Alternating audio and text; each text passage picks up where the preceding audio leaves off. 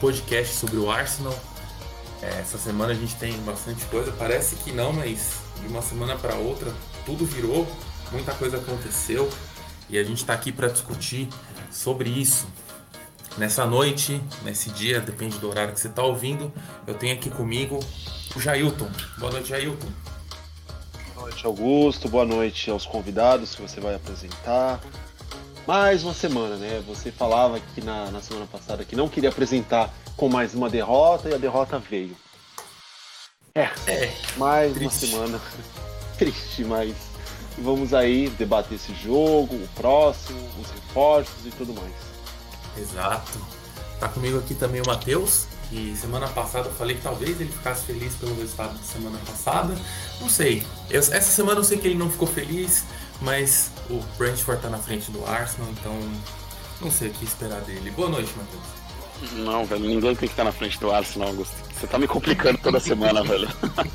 Mas boa noite aí, pessoal. Boa noite, ouvinte. Vamos aí debater, né? Mais sobre o que todo mundo tá achando do projeto, o que todo mundo acha que a gente tem que fazer seguir. É isso. Projeto do, do professor Terta. Projeto.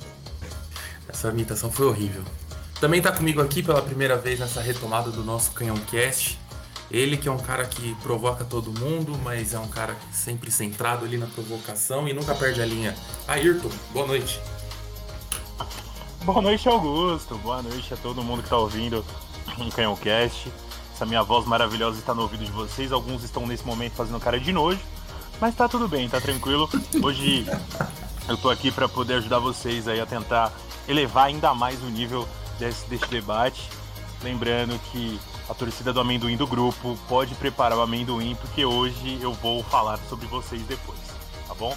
Tamo junto e vamos continuar aí para apresentar. Hoje, hoje vai ser vai ser um podcast histórico, eu diria. Começamos bem. E para fechar, ele, não menos importante, né, mas ele que vai elevar o nosso nível falando da nossa base, o highlights da base. Bruno Bezerra, o Coquinha. Boa noite, Coquinha. Pô, você quer me derrubar, né, Mano, ontem o Coca falou pra mim de um lateral direito sub-9, velho, que tá vindo forte, velho. Ele tá vindo forte, velho. Boa, boa noite, bom dia pra quem tá ouvindo de dia, boa noite pra quem tá ouvindo de noite, torcedores, fãs aí do Arsenal. Vamos falar um pouquinho aí do que tá rolando.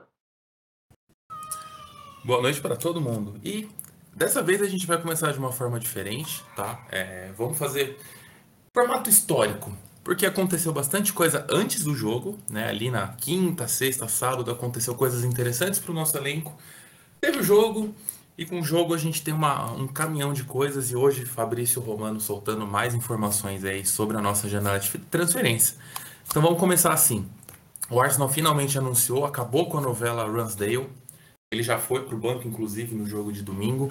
Foi oficialmente anunciado, é nosso jogador Existe a possibilidade dele jogar na quarta pela Copa da Liga Inglesa. E também anunciou o Odegar, ele que chegou, pegou a 8, né? Ele que vai suceder o Sebadios. Tem uma grande pressão em cima dele para ver se ele consegue superar o mito Sebadios, né? Deixou, fez história nas últimas duas temporadas. E com isso o nosso elenco fica um pouco mais qualificado. Mas ainda falta muita gente, ainda falta peça. Eu queria ouvir de vocês Desconsiderando o jogo de domingo, o que, que vocês acharam desses dois movimentos que o Arsenal fez na, no final da semana passada? Jailton, sua opinião. Gostei, de verdade. É, obviamente tem aqueles torcedores malas que ficam reclamando, ai, não era para pagar X valor no Ransdale e não sei o que. Já, já conectando o cara, mandando mensagem de ódio para ele. Mas eu gostei. Ele é um goleiro novo. É, tudo bem que pegou dois times merdas e caiu com esses times merdas, mas foi um jogador que mais se destacou e já fez o. já criou competição pro Leno. Tanto é que você viu a atuação do Leno ontem, a gente ainda vai chegar na parte do jogo, já criou essa competição para ele.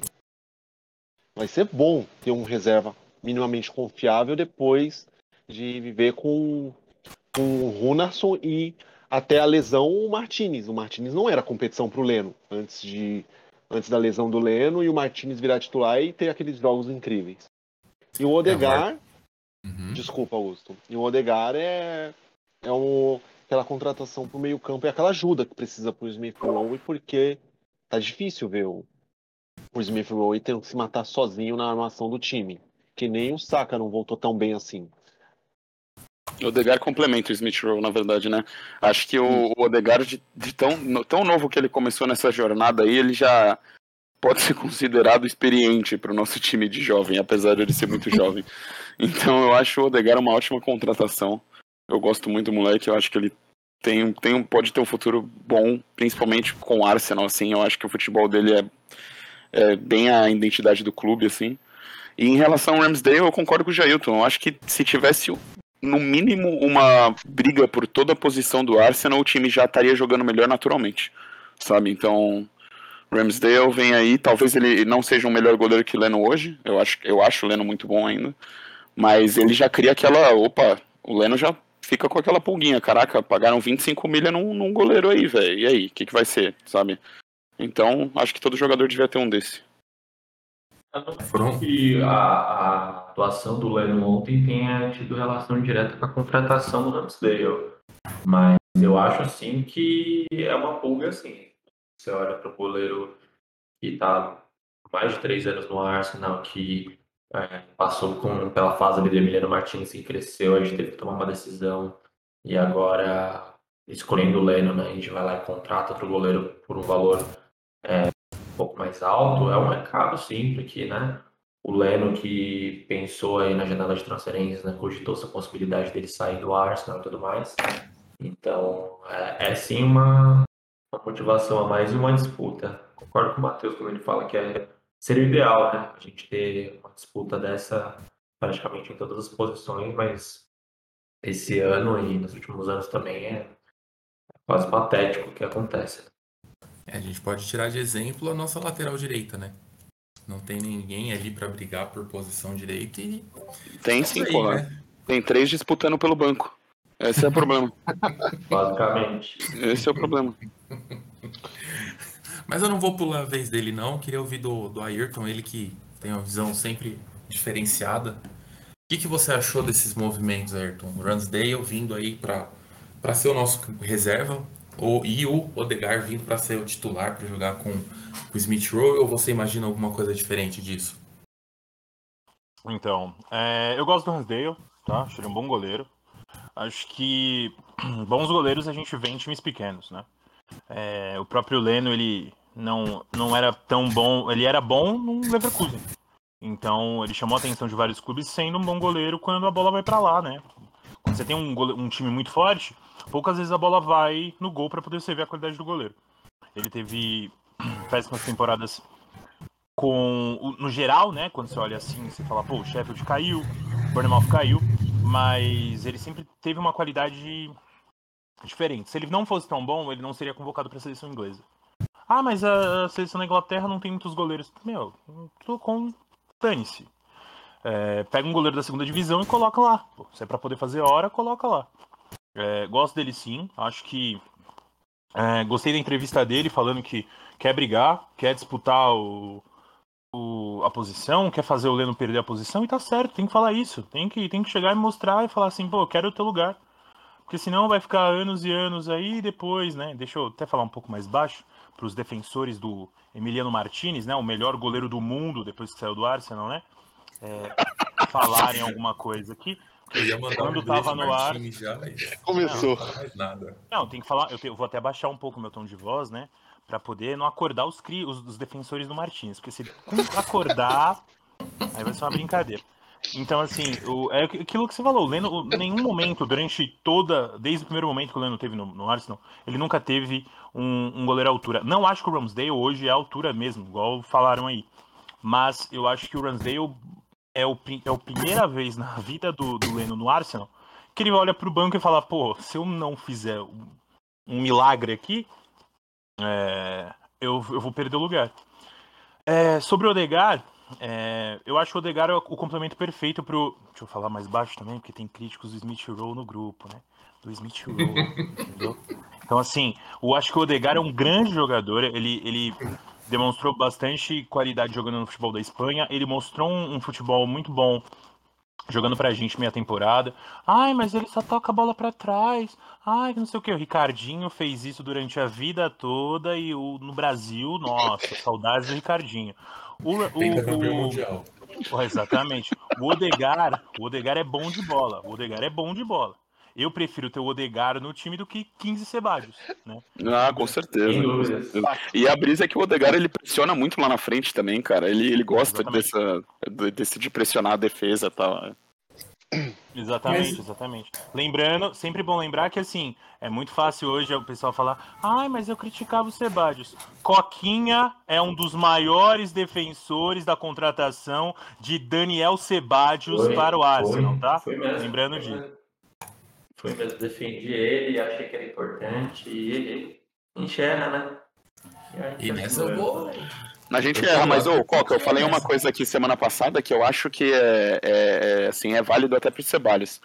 Quando a gente contrata, mesmo que moleque que venha de tipo do Real Madrid ou de time de time que é muito campeão, né, vencedor, é, eles têm uma mentalidade muito boa de vencer, sabe? Então, o Ceballos, meu, apesar de todas as falhas que ele tinha, cara, ele vibrava muito no campo. Hã? Essa mentalidade não. Tinha essa mentalidade não. Eu vi o Ceballos como um moleque mimado não era mais moleque, né? Mas ele era muito mimado, tipo assim. É, nitidamente é, a, o meio-campo pedia uma coisa e ele agia de outra forma, e às vezes fazia firula da, no momento que não deveria. É, tinha, tomava algumas decisões que é, passavam uma impressão de descomprometimento mesmo. Eu não tenho essa visão do Ceballos, não. Pode ser, não, mas concordo nesse, nessa questão do meio-campo, mas eu digo, quando ele chegou, pelo menos fazia uma jogada boa ou terminava o time em gol, ele vibrava muito, tá ligado? E, e o Odegar faz muito isso, sabe? Eu acho que eles têm essa, essa vibração. É, eu, eu enxergo o Odegar como um outro jogador. Tipo assim, o Ceballos ele fez um, uma boa temporada no, no Betis, foi pro Real Madrid, não conseguiu vaga, parou no Arsenal, teve uma, uma duas temporadas ali ok, que parecia que ia crescer com um time melhor porque naquele momento o time também não era lá essas coisas. E não rendeu, agora deu um time um pouquinho mais competitivo para ele, ele definitivamente não rendeu. Não. O é? Odegar, ele joga numa posição diferente, né? A gente começa por aí. Ele já é um jogador meia, e aí é uma coisa também que eu até gostaria de falar sobre isso em relação ao Arteta, porque a gente sabe que é, o Arteta já deixou nítido isso em entrevistas, inclusive, que gostaria de ter o time no 4-3-3, né? E o Odegar ele foge disso. O Odegar ele faz com que o, time puxe muito mais com o 4-2-3-1. E é o Arteta olhando para isso pensando, eu tenho uma ideia, mas eu preciso de um jogador que, independente da minha ideia ou não, entendeu? Eu acho muito importante isso, o cara, é, em algum momento abrir mão das ideias dele para ter o melhor time. E o Arteta é muito criticado por isso, né? Uh, como o Ayrton fala aí, vamos falar baixo, né? Mas o pessoal gosta de criticar o Arteta por algumas decisões que ele toma, mas essa, nessa decisão aí parece passou muito mais uma ideia de que, independente de esquema ou tática, ele vai no que o jogador precisar, entendeu? Boa opinião. Eu, eu vou ser sincero, não, não adiantando pauta, mas eu acho que o Arteta pode sim ser criticado por algumas decisões, mas ainda não sei se já dá para colocar a, fazer a caveira dele, né? Mas vamos seguir aqui com a nossa pauta. Matheus, se quiser falar alguma coisa, pode ouvir aí você destravando o microfone, mas. Não, eu destravei, é, eu destravei porque eu acho que a gente precisa ter paciência, mas eu acho que a gente vai discutir sobre o Arteta ainda. Vamos, vamos, vamos, vamos, continua. Seguindo aqui, aí tivemos essas contratações da semana, domingo, domingo mais conhecido como ontem, né, data da nossa gravação aqui, tivemos a estreia de Lukaku pelo Chelsea. No jogo que marcou aí a segunda rodada, o Arsenal perdeu 2 a 0. Eu já não aguento mais anunciar a derrota. Talvez seja pé frio desse apresentador, mas tudo bem. 2 a 0, um gol de Lukaku, um gol do Reece James, que também deu assistência para o Lukaku. Alguns dados aqui do jogo, só para vocês entenderem a dinâmica do jogo. É, a gente falou aqui do Leno que ele é um bom goleiro, quando exigido ele agora ele tem a sombra. Só para vocês terem ideia, o Chelsea chutou 22 vezes, dessas 22, 5 foram no gol. O Arsenal chutou 6, dessas 6, 3 foram em direção ao gol. O Chelsea dominou o jogo em posse de bola, em passes, em tudo mais. Enfim, foi um jogo que no meu ponto de vista, a derrota era previsível, era aceitável, diferente de perder para o Brentford, perder para o Chelsea, campeão da Europa, ok. Mas queria ouvir de vocês o que vocês acham do, do time desmontar toda vez que toma um gol. Onde que isso passa na mão do técnico? Onde isso ainda é mudando, é construção de elenco? O que, que vocês pensam disso? Quem quiser abrir aí e falar desse jogo, microfone aberto para vocês. É, eu queria ouvir de vocês aí o que, que vocês sentiram de ontem.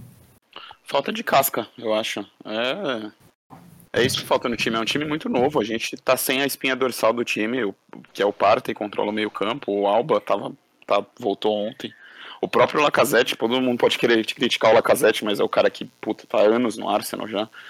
Então é. Talvez o, o cara mais velho no elenco ontem era o Holding, o Leno. Talvez, não sei, talvez. Mas enfim, é falta de, de casca mesmo, é falta de. Meu, é muito molecada. Toma um gol, desanima pesado. Puta, eu no, quando eu jogava bola com 14 anos, meu time tomava um gol, ficava. Parecia que eu parava de jogar bola, sabe? Eu ficava triste, mal, zoado, quando era, era competição séria, sabe? Então é aquilo, falta aquele jogador para falar, calma, mano. É, tem muita fala dentro de campo também. Um jogador, tipo, tentando desestabilizar o outro. É chegar um e falar, deixa os caras falar, vamos jogar nossa bola, enfim. É complicado, é falta de, de, de amadurecimento, eu acho. É, indo na linha do que você comentou, Matheus, o que eu senti, aí vocês podem concordar ou não, é que no momento em que entra o Alba, o time consegue dar uma acalmada, que entra muito no que você falou, time jovem, time sem casca. Entrou um cara mais experiente ali, parece que o time conseguiu, de certo modo, igualar algumas ações, ele teve algumas boas chances de, de fazer o gol, descontar, até mesmo empatar a partida, é, mas tendo esse cara mais velho, o time deu uma mudança de, de postura, né? Jailton, o que, que você achou do jogo de ontem? O que, que você tem aí para nos trazer? Então, até os 15 minutos, no momento que o Chelsea fez o gol, era um jogo meio competitivo. A gente estava subindo a, a linha de marcação, pressionando a saída de bola deles. Até criamos uma, uma jogada, mas o time tomou o gol desestabilizou. E é muito disso do que o Matheus falou, do, de ser um time novo. Só que também passa pela nossa confiança atual. Um time sem confiança, quando toma um gol, é fogo. Porque desestabiliza, para voltar para o jogo é um parto total. E aí o time sentiu o baque. Tomou 2 a 0 acabou o jogo. Meio que morreu em campo. E aí é aquilo que ele falou que o time melhorou com o Alba. Quando o Alba entrou, porque basicamente é o time do Alba. Num, esse time, por mais que o Smith Rowe e o Saka sejam muito talentosos, eu acho que eles são o futuro desse time. O Alba é, é quem deveria ser o cara que chama a responsabilidade, e não eles. E eu acho Sim. que eles estão, a certo ponto, sentindo um pouco isso. O Saka ontem não, foi, não teve uma jornada feliz, acabou, ao meu ver, falhando, especialmente no segundo gol, quando ele tinha que ter co coberto o lado do Tierney, e aí ficou um buraco gigante pro, pro James fazer o gol. Mas é isso, é um time ainda sem confiança, muitos desfalques, desfalques fazem sim a diferença. Aí fala, ah, mas não sei o que, o Arteta tem que dar um jeito pô, teu time tá sem seu melhor zagueiro com Covid, sem seu, seu melhor meio-campista tá machucado. É difícil, nosso elenco não é, não é o elenco do City, que se perde um, tá tudo bem. Você pode botar qualquer outro ali e dá, a, fica a mesma coisa. E lembrando que a gente tá reconstruindo também, né? Então a questão é que, tipo, mesmo que se a gente tivesse um elenco não igual ao do City, mas um elenco que tá sete temporadas jogando junto, é tranquilo perder o Parta e colocar um moleque que sabe fazer o que, que, que é exigido, né? Mas, por exemplo, o Sambi que assumiu o lugar do Parter, né? Que acabou de chegar. Então não é tão simples assim quanto parece. Jogou bem. Diga-se, jogou muito bem. Jogou, jogou demais. Ele, ele foi uma excelente contratação. E eu só complementando essa informação, né, que além do, dos melhores zagueiros, o, é discutível até isso, né? Porque na verdade os dois zagueiros estão machucados, né? O Gabriel também está machucado. Sim. É, quando a gente pensa que não tinha o Laca, o Laca é o principal jogador em clássicos, né? É o jogador que você vê ele às vezes e é criticado por isso, né? Sumindo em jogos como o Brentford, contra Everton, contra times assim. Mas em clássicos ele, ele costuma crescer, né? Em clássico ele mora de velho. Ele faz yak, yak, yak, yak, yak. Ele é foda. É, a gente falou sobre o, o Sambi e Bart, mas assim, são características também bem diferentes. O Sambi não é esse jogador que vai ser tão dinâmico a ponto de marcar do jeito que o Parten marca. Acho que é difícil a gente encontrar no futebol mundial jogador que marque do jeito que o Parten marca. Então, é, é difícil a gente falar sobre Arsenal e Chelsea com um elenco que não tem profundidade, né? Basicamente é isso. Se já numa condição normal já era esperado que o Chelsea ganhasse, e é muito triste falar isso, né? Mas sim, seria esperado, com tanto de desfoque que a gente teve, era muito difícil mesmo. Com certeza. Eu ia complementar exatamente isso que você falou. O Jailton mencionou que a gente estava sem o nosso principal zagueiro, não melhor zagueiro. A gente estava sem os nossos dois melhores zagueiros, né? Que é o Gabriel Magalhães e, aí... Ben White, que vai ser a nossa zaga. Augusto. E aí o uhum. zagueiro que é para substituir, que é o Pablo Mari, que eu nem acho ele um mal reserva, tá muito mal. Tá, Tem tá mal, tá muito, parece que tá muito fora de forma, tá muito fora de forma. Mas é, aproveitando que o Coca falou, eu acho que a profundidade de elenco que, que define tudo. Define tudo.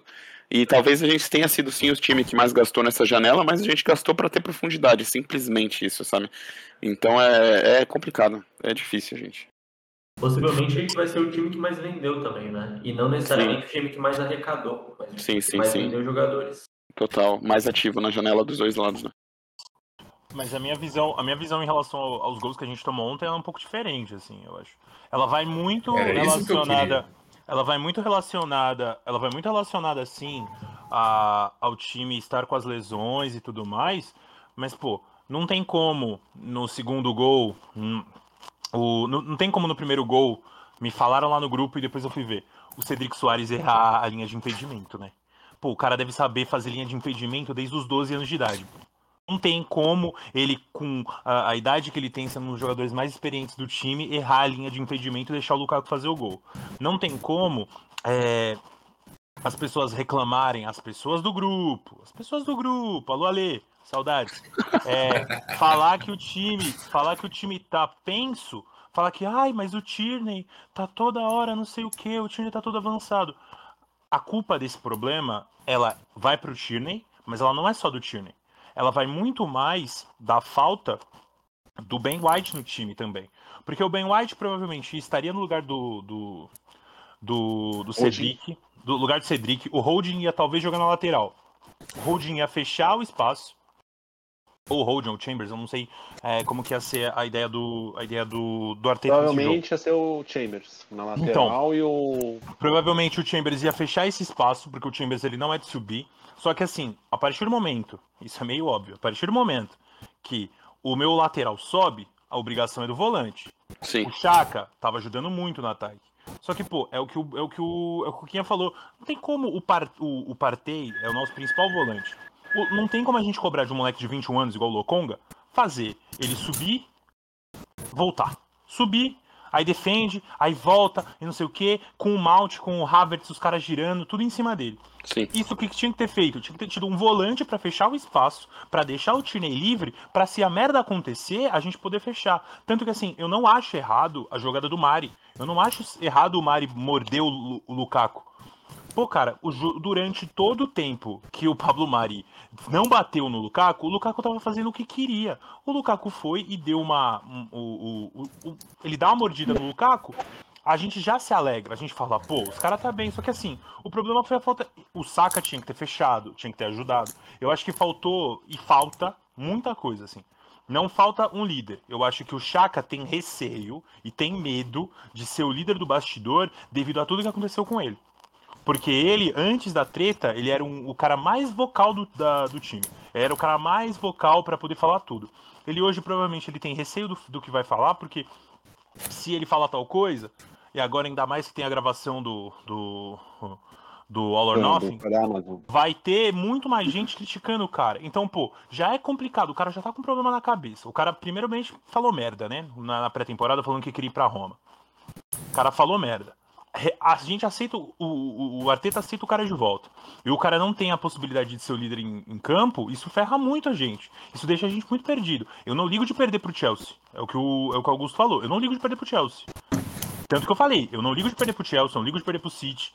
Se os dois próximos jogos a gente perder, tá tranquilo para mim, desde que ocorra a mudança. Eu olho pro time e falo, pô, tem mudança. E não tá tendo, cara. Não tá tendo. Gente Oi, vai Ayrton, você acha- papo depois, né? Uhum. Acho que a gente vai entrar nesse papo depois, mas é, eu queria falar também do, da opção do Arteta, né? Acho que eu até vi no, no grupo falando sobre três zagueiros, né? Mas assim, na minha visão era um jogo para entrar com três zagueiros, tá? Três Então, zagueiros ô, e o Nene. Oi.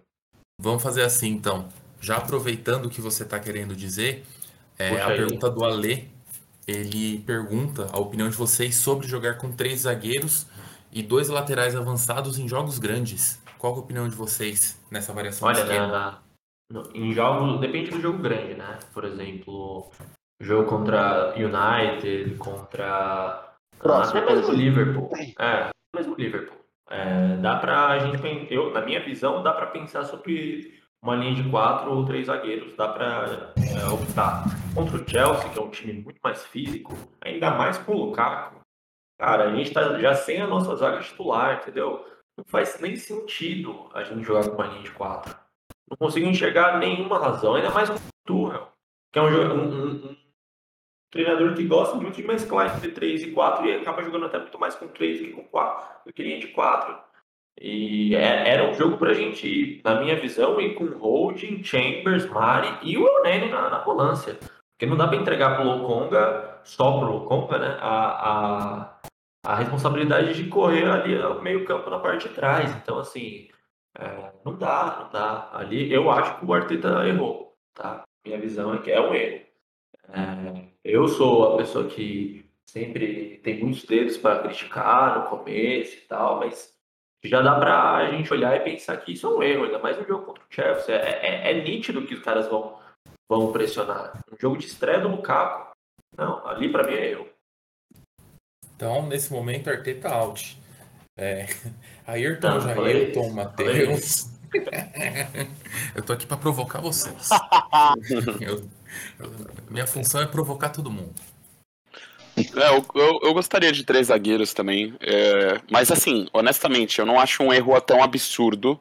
Desculpa, Bruno, eu não acho tão absurdo, não querendo defender nem nada, mas é só porque todos os jogos de pré-temporada e o jogo contra o Brentford a gente jogou com quatro. Então, em uma semana você treinar um esquema de três, é, é- é, não é. Não, não sei, sabe? É, não- não- ele, teve, a pré-temporada inteira aqui pra treinar e a gente já jogou com Eu não, eu concordo. temporada passada. Não eu era concordo. algo Não, não, não, não, eu sei, eu sei, eu sei, eu sei o que você quer dizer. Eu sei que a gente jogou com três zagueiros na temporada passada, eu concordo. Só que, mesmo assim, na temporada passada a gente não testou Cedric num, num 5 de meio. É, na pré-temporada, eu concordo com você que ele podia ter feito esse esquema na pré-temporada, mas ele não fez. Então a gente não jogou com três zagueiros na pré-temporada. Então, assim, não achei nenhum absurdo não ir com três zagueiros. Eu gostaria de ver três zagueiros também. Mas às vezes ele não sentiu confiança em fazer, entendeu? Não sei. Jailton e Ayrton, faltam vocês responderem essa pergunta sobre variação com três zagueiros. Deveria. Deveria ir com uma linha de três, porque assim, se trata de, um- de um atacante muito forte, de um atacante que vai atropelar o seu zagueiro, que é totalmente adaptado à liga. E assim, nossas vitórias contra o Chelsea, vitórias até contra o City, que vai ser o nosso próximo adversário, foram com três defensores. Não, não acho que seria. Não seria nem um absurdo a gente entrar com back three e não, não- nem acho essa questão de ah, não treinou na pré-temporada. O Arteta já jogou algumas vezes com back three. Então, não, eu acho que não seria um problema. Eu acho que ele, ele quis insistir no back four, acabou não sendo uma decisão correta, paciência, mas espero que nos, nos próximos jogos ele faça isso. Pelo menos, sei lá, um jogo contra o City, no outro jogo contra o Chelsea Stamford Bridge, talvez contra o Liverpool, quando você vai enfrentar três atacantes muito bons. um talvez não contra o Tottenham, bom, né? talvez É. E não contra o Tottenham. Eu acho que contra o Tottenham assim você tem que ir com o back four mesmo. Agora eu quero a polêmica. Ayrton, o que, que você acha desse, desse esquema? Antes de mais nada, agradecer o Ale pela pergunta, né? Ale é um dos maiores utilizadores do Facebook na história, né? O famoso Ctrl-C, Ctrl-V. É, tá, tá- tá atualizando, hein? Falou, falou aí, mandou no grupo que tá indo pro Twitter, então talvez as cópias vão ser um pouco mais rápidas. É, então, eu, eu acho que é uma boa sim, mas depende muito mais de quem tá disponível. É, não dá pra gente hoje jogar com três zagueiros sem o Ben White. que, mesmo tendo um jogo, já é um dos melhores zagueiros que a gente tem, sei lá, nos últimos dois anos. O cara jogou um jogo e ele me deu mais segurança do que muito zagueiro que, que tá no time há, há anos. Do que o Mustafa toda a jornada dele. Pô, o cara jogou um jogo, pô, vale 50 milhões, 10 vezes isso. Não tem problema, foi barato ainda. É... O... A falta do Gabriel também ajuda muito. Só que assim, eu acho que vai muito do que, que a gente precisa fazer, de como a gente vai liberar os nossos pontas, de como a gente vai liberar o Saka, de como o Tierney vai se envolver, de como é, talvez o Nuno Tavares possa, possa mudar aí uh, é, ofensivamente em alguns momentos no jogo. Então, assim, eu acho que depende muito mais do que a gente planeja é, defensivamente, porque eu não acho que o nosso maior problema seja a defesa. Eu acho que um meio mais seguro faz a defesa ser mais segura. E a gente não tem que expor nossos zagueiros. Quando a gente expôs nossos zagueiros nos dois últimos jogos, nós tomamos uh, gols bobos e gols infantis. Então, isso vai muito mais de saber como que vai padronizar, de, como vai padronizar o meio-campo, como que, quais são as opções da zaga e o que, que a gente pode fazer. Mas eu não sou um contra. Eu só acho que precisa pensar e saber o que vai fazer para poder ter esses três zagueiros no time. Ainda falando sobre o, o jogo contra o Chelsea, é, queria trazer aqui a pergunta da Juliana Yamamoto, que inclusive eu todo, todo podcast a gente convida ela para vir aqui participar. Ela sempre participa bastante, mandando perguntas. A gente quer ouvir ela aqui comentando com, conosco. Ela pergunta, né? Ela fala assim: em dois jogos, o Sambi Lokonga já mostrou que tem muito potencial e é talentoso. O que vocês esperam dele no decorrer da temporada e se vocês acham que tem chance do Lokonga pegar a vaga do Chaka? O que, que vocês acham do, do jovem jogador indicado pelo Henry Gostei muito, hein? Gosto muito do Lokonga. Gosto muito do Lokonga.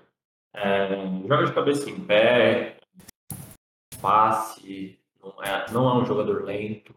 Eu acho que, respondendo a pergunta, né, eu acho que ele vai ter sim mais minutos do que era esperado. Acho que quando ele foi contratado, não sei, ninguém esperava que ele ia ter é, uma, uma, adaptação tão rápida e, e, e, mostrar tanto talento tão pouco tempo. Né? E é que, sobre a comparação com o Chaka, eu acho que são jogadores diferentes, né? Então, o Chaka ele tem uma missão defensiva ali também que é, que é importante. É, mas eu espero que, o, ainda mais com a chegada do Odegar, que a gente jogue muito mais com o Partey, com o Lokonga e com o Odegar, com o Rowe caindo pela esquerda e o Saka pela direita. Eu acho que, principalmente em jogos em que a gente enfrenta times mais fracos, em que provavelmente a gente joga com uma linha de quatro, faça muito mais sentido a gente jogar desse jeito. Eu acho que, que é o caminho para os próximos jogos aí também. Concordo, aí. concordo com o Bruno. Uhum. Eu acho que o, o Parta e o Sami vão fazer uma boa dupla ali. E, puta, é, é foi uma surpresa maravilhosa, sabe? Foi aqueles. Assim, é assim, vamos, vamos esperar mais ainda, mas é aqueles achados únicos, o, o Sambi, na minha opinião. Ele é um jogador que estava faltando no meio de campo. Ele é agudo, ele é agressivo, ele sempre recebe a bola de costas e vira, sabe? Ele não recebe e já toca de volta. Desculpa. Então, eu acho que ele foi uma ótima contratação. Ele tenta sempre achar um passe é, para frente, que é muito importante. Falta isso.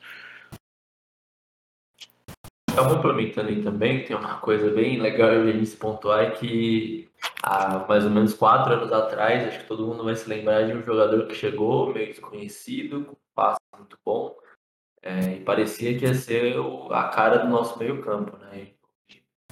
É, na verdade, ontem ele apanhou no jogo contra o no, pelo Olympique Marseille, né? Foi é. Então, é, é então, eu, eu, eu gosto de, do, do Sambi, eu acho ele um puta jogador, mas eu acho que a gente tem que ir com calma, né? É, aí ele vai lá, joga contra o City, é, erra um passe, e aí já, já olha como se ele não fosse tudo isso. Tem que ir com calma, né? Ele não vai ser o cara do, do meio campo é, desse ano, mas é um bom jogador. Eu acho que só nessa levada de tantos jogadores jovens a gente tem que tomar muito cuidado também, porque é, é, muito, é muito possível que ele cometa erros, né? E a gente tem que ter um time estruturado para é, defender isso, e coisa que hoje a gente não tem. Como diria Wenger, velho, você paga pela educação dos jovens jogadores. Porque ele falava isso, Wenger. quando você joga com jogadores novos, eles vão te custar pontos durante um campeonato de pontos corridos, né? Mas é isso que vai fazer eles crescer, pô. É isso, é ter paciência e É. saber que o moleque é um talento e jogar com ele. E...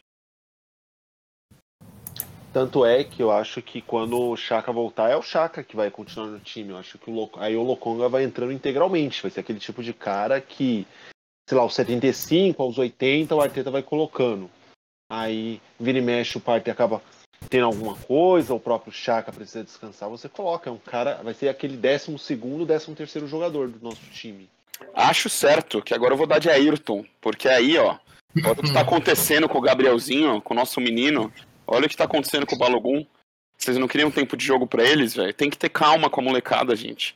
Não é que eles fizer, fazem um jogo bom ou tem momentos bons que eles já vão entrar resolvendo tudo, sabe? Talvez é, os caras não estão prontos. E talvez isso esteja acontecendo com o Saliba também. Se é de comissão técnica acha que o cara não tá pronto, ele. para aquele momento, é melhor deixar o cara ali no banco tal, enfim. Agora o Martinelli e o Balogun estão sendo jogados na fogueira por falta de opção. Não estão não, não tão in, in, entregando né, o que se esperava deles, né? E estão recebendo crítica. E, mas é totalmente injusta essas críticas, entende? Pô, mas eu vou Não, falar uma não coisa aqui. o Martinelli. Pô, eu vou falar uma coisa aqui. Só louco, insano, é, insano, doente, pessoa que acompanha é, via highlight o Sub-23, alô, Coquinha, que esperava alguma coisa do, do Balogun nos dois primeiros jogos, pô. Com todo o respeito do mundo. A minha resposta à pergunta, a pergunta que foi feita é o que, que eu espero do Lokonga? Eu não espero nada. Eu espero nada dele agora. Nada. O que ele fizer agora, se ele errar no próximo jogo contra o West Brom e ele errar dois passes, ele entregar um gol, eu vou ficar de boa. Assim como se ele der, fizer um hat-trick, der 15 assistências nos próximos 10 jogos, eu também não vou esperar nada, porque ele é novo. A gente não pode esperar a maturidade de um garoto de 21 anos que tem, tem um potencial imenso, e isso é óbvio, porque ele foi é, convocado para a pré-lista da seleção belga na, na Eurocopa. Um cara que tá na pré-lista da seleção belga da Eurocopa, ah, mas a seleção belga, com todo respeito, o cara foi convocado jogando no Anderlecht. Pô, o Anderlecht é, é mínimo, mínimo, mínimo pro futebol europeu. E vários jogadores belgas saem jogando em outros países, em, em- em grandes, em grandes é, expoentes na Europa, e o cara tava na pré-lista. Então, assim, eu não espero nada. É, eu acho que ele, o que o Coquinha falou é perfeito. Quando o Coquinha falou, é, nossa, eu acho que ele é o nosso futuro, quando eu acho que o, que o Matheus falou isso, e o Coquinha respondeu, gente, calma, me lembrou o Guendouzi? Me lembrou exatamente o Guendouzi, cara. O jeito que ele levanta a bola, o jeito que ele olha, olha, pro, olha pra frente, parece meio assustado em campo, mas aí acerta umas duas, três jogadas. Aí ele dá um chute de fora da área e todo mundo fala: Nossa, meu Deus, chuta de fora da área, que beleza. Graças a Deus alguém chuta. Continua chutando. O Chaka, O Chaka chutava. chuta. O, o Chaka chuta. Se uma pessoa O que. Uma chuta pessoa, também. Uma pessoa do grupo que falou, nossa, eu não sei se foi, eu acho que foi. Foi você, Coquinha, que falou que gosta- gostou dele porque ele chutava de fora da área? Ou foi o Alê? Chaka? Eu acho que foi o Alê, foi o Alê. O mesmo Alê que critica o Chaka quando chuta de fora da área, gosta quando o Lokonga chuta de fora da área. E Por nem que faz será? sentido isso, né? Porque o Chaka bate muito melhor na bola Por que será? da área do que Bate muito melhor. Eu acho, eu tava falando com os caras, inclusive, ontem no jogo, que o Chaka deve chutar mais. Ele chuta pouco ultimamente. Mas o Chaka não chuta porque ele não tem alguém seguro pra jogar do lado dele ali pra poder avançar de boa. Os únicos momentos que ele conseguiu chutar na última temporada foi quando o Partey tava de boa. Sim. Porque o problema é porque assim, as pessoas. é, as pessoas no grupo, várias pessoas no grupo têm razão em criticar o Chaka? Tem. Só que eu acho que algumas das críticas do Chaka, elas são infundadas. As pessoas criticam o Chaka como se ele fosse o primeiro volante do time. Ele nunca foi o primeiro volante na vida dele. Se pegar Chaka o começo é da 10. carreira dele, o Chaka jogou, o Chaka jogou no Borussia Mönchengladbach, vindo de trás e, e- chutando. A quantidade de Bom gols e passes que ele tem é, é, é assustadora. A gente contratou esse jogador. Só que simplesmente é, o antigo treinador, né, o, o, o mais, o mais famoso de todos aí, colocou na cabeça de todos que ele era esse tipo de jogador, o Emery fez isso, e agora o Arteta começa a tentar arrumar isso. Mas ainda assim não tem como, porque já é algo, já é algo saturado, já é algo E condicionou ele também. Ele passou muito tempo exatamente. fora de função. se você vê um jogo da seleção da Suíça, você viu o jogo da seleção da Suíça na Eurocopa, Suíça e França, que ele tomou um gole de Coca-Cola no, no intervalo da prorrogação, jogou pra cacete. E você vê o jogo dele no ar e você fala, pô, são dois jogadores completamente diferentes. Eu Sim. queria muito, muito, muito que ele saísse do Arsenal, não porque eu não gosto dele, porque eu gosto muito dele, mas simplesmente para eu poder chegar no privado de cada um dos críticos do Chaka e falar, olha, olha o que, que, olha o que, olha o que, que aconteceu. Olha, olha o craque aí que vocês estavam criticando, tá jogando muito lá na Roma. É um, Que ainda É o hoje ou irei terceiro, né? Não, falar. e talvez por isso o Mourinho queria ele também. Às vezes ele, o Mourinho hoje, chegou nele e falou: Eu te coloco na sua posição pra jogar aqui, tá ligado? Exatamente. Mourinho não é bobo. Assim, Mourinho tem seus erros, mas ele não é bobo, né? E assim. E aí, falar uma e falar em Roma, Pode falar em. Roma, que eu ainda vou falar de um jogador muito criticado no grupo e que estreou fazendo muita coisa pela Roma, tá? E é muito bom poder dissecar e soltar, sabe, minha. As coisas estão engasgadas aqui sobre É. algumas contratações, algumas coisas do grupo. O Ayrton veio grandão, velho. Ayrton, Ayrton, eu, tenho duas perguntas pra você. É, por que, falar, que você não falou o nome do Wenger? Você tem medo da, da repressão das pessoas? Pode falar. Não, pode porque já teve a cota. Não, é porque já teve a cota Wenger aqui no, no, no, no- no podcast, né? Porque todo podcast que eu ouvi de vocês aqui nos últimos tempos, eu não participo, mas eu ouço. Tem a cota Wenger, né? obrigado cota primeiro Wenger. pela audiência. Então, assim, como tem a cota Wenger, eu não gosto de, eu não gosto muito de falar o nome. Eu não, assim, é, Wenger é imenso. é, o Wenger não precisa do meu, o Wenger não precisa do meu gostar ou do meu desgostar. Eu sou um nada perto do que o Wenger é. Nada. Eu sou um Isso eu pedaço concordo. de merda. Sim, é. Exatamente. Eu sou um pedaço Na de verdade, merda perto do Você é um lixo hospitalar porque não é reciclado. Exatamente. Exatamente, exatamente. Só que assim, simplesmente, eu não gosto, eu não gosto de algumas escolhas que o Wenger fez. Isso a gente pode passar horas e horas conversando e eu vou falar, assim como eu não gosto de certos jogadores do elenco do Arsenal que são adorados, idolatrados, amados, é, é, do que são amados e idolatrados no grupo, assim. Tem um vários nome. jogadores. Ah, você sabe, Augusto. Eu Eu, vou falar nome. porque você sabe.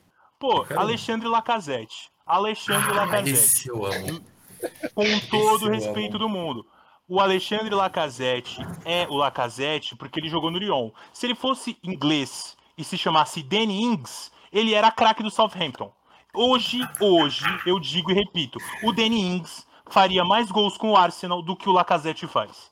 Eu preferiria ter Danny Ings como reserva de quem quer que seja o nosso titular, do que Alexandre Lacazette, um atacante que, no maior momento da carreira dele, fez gols no Lyon enfrentando Remes, Lorient, Nancy, Saint-Etienne, Montpellier. Montpellier. Não, Montpellier foi ainda campeão na época dele. E ele não conseguiu elevar o Lyon, que era um time bom, que tinha grandes jogadores do lado dele, a nada. O, o melhor jogador do time dele, por exemplo, naquela época todo mundo falava: não, mas o Lacazette é craque, o Lacazette é craque. O Fekir teve um, um declínio na carreira porque ele ficou meio doidão da cabeça. Tá na Espanha comendo a bola todo final de semana, no Betis.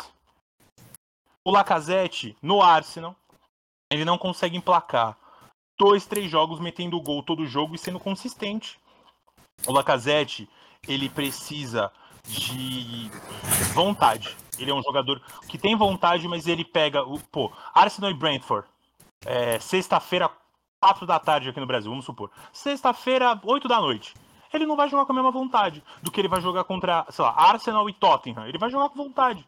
É, infelizmente, ele é um atacante muito bom, mas para jogos grandes. E para jogos. A gente não precisa de um atacante só para jogos grandes. Eu preciso de um atacante que faça gol. Faça gol arrisque. E ele some, pô. Ele some. É isso. Esse é, minha, esse é meu momento polêmico. Eu vou dar uma segurada porque eu sou muito polêmico, então vamos. Eu só vou, só vou assinar embaixo o que você falou, porque eu também não acho que o Lacazette seja tudo isso. Aquele outro atacante francês que passou pelo, pelo nosso clube usando a 12 tinha média de gols maior do que o Lacazette era extremamente criticado. Agora, a segunda pergunta que eu tenho Mas, pra ô, Lava, você- fala mais. Hum. Lava, Lava, rapidinho. Fala abaixo isso aí. Fala abaixo, porque tem uns críticos do Giroud no grupo também. Toda vez que você for falar de Oi? certos jogadores, você tem que ter críticos de, de- do, do.